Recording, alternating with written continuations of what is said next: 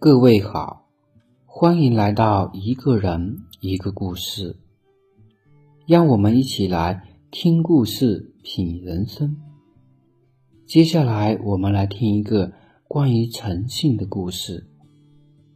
人活一辈子，最重要的就是问心无愧。我以前是一名国企人员，老婆去世的早。很多人叫我再找一个，我拒绝了。我一个人平时在家养养花，没事就出去和街坊邻居下下棋、聊聊天，日子也算过得快活自在。直到有一天不小心闪了腰，行动上有些不方便，加上是一个人，就觉得有点孤单。于是我就请了个保姆。这个保姆长得人还算精神，样子也讨人喜欢，而且工作还十分勤快，手艺还不错。一天晚上，我喝了点小酒，正准备睡觉，保姆小兰推开了我的房门，说：“何叔。”你可以借我十二万救急吗？如果你借我，以后我就是你的人了。我也是没办法才找你的，你可以帮帮我吗？我顿时大吃一惊，这样的话有点让人难以容忍。但是我没有责骂小兰。通过这段时间的了解。我知道，如果不是遇上困难，他不会说出这种话。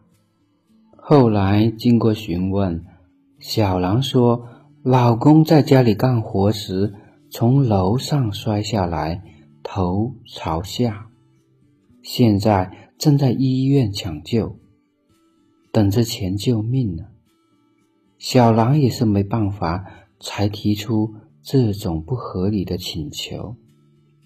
他真的是希望我可以借给他十二万。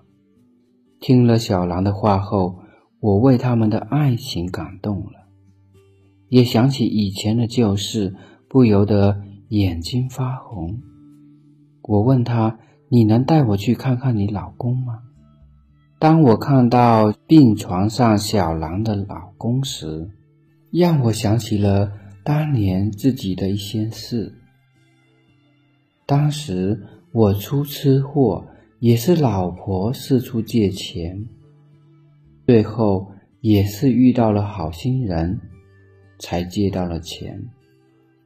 现在保姆夫妻所遇到的困难，就像我多年前的缩影。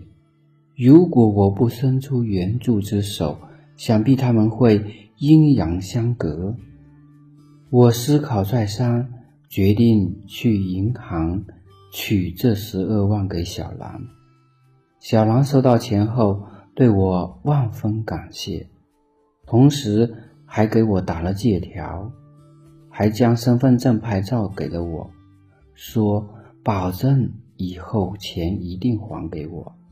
我对他说：“钱你先拿着，不着急还。”小兰流着泪。给我深深的鞠了一个躬，并承诺这钱一定会在三年内归还。小兰向我请了假，照顾老公去了。一个星期后，刚好女儿女婿回来探望，在聊天过程中，女儿问我借钱，我说借出去了。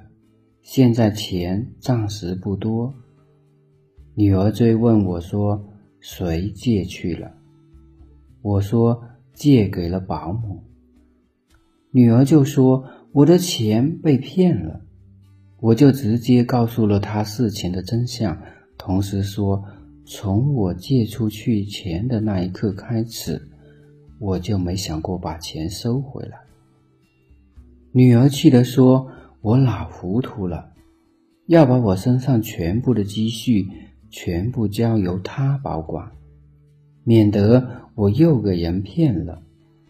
我坚决不同意，气得女儿女婿连夜离开。过了两个多月，我就打电话给小兰，问她老公康复的怎样，顺便问她还能回来照顾我没有。如果不能，我就另请他人。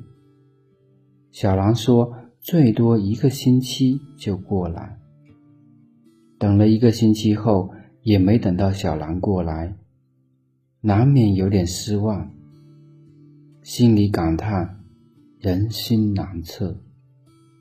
谁知道隔天一大早就有人按铃，我打开门一看，原来是小兰和她老公。看见他们，我有点意外。小兰解释道：“对不起，家里有事给耽搁了。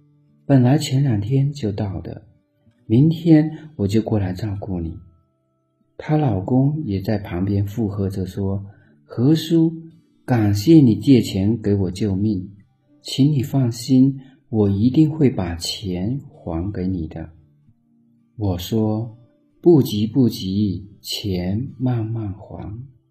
他们夫妻俩正想把剩余的钱递还给我，我对他们说：“你们拿着这些钱去做点小生意吧，以后有了钱再还吧。”然后我又对着小兰说：“你也不用来照顾我了，以后你们夫妻俩好好做，一起生活。”尽快赚钱还给我，我再去请一个保姆。夫妻俩看着我说：“何叔，感谢你，好人一生平安。”我挥了挥手：“去吧，年轻人要多努力，同时要保重身体。”看着他们离去的背影，我不由心酸。自己女儿还一直惦记着我那一点点积蓄，以后我该怎么办呢？听完这位老人的故事，像他如此善良的人也不少。这样的好人好事，弘扬了人间的正能量。你的乐善好施，对方的诚信感恩。从你的描述中，你之所以能伸出援助之手。是因为想起了自己的相同遭遇，宁愿被骗也要帮助他人，同时还不求回报。最后，你的信任并没有白费。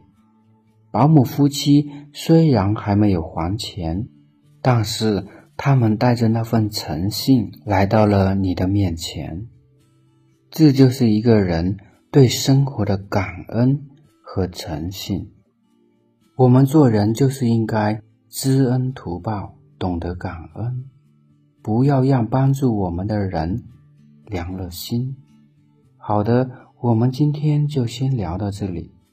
听完这个故事，你是不是也被感动到了呢？欢迎评论区留言分享你的感受。我是于和旭，谢谢你的聆听，我们下期再见。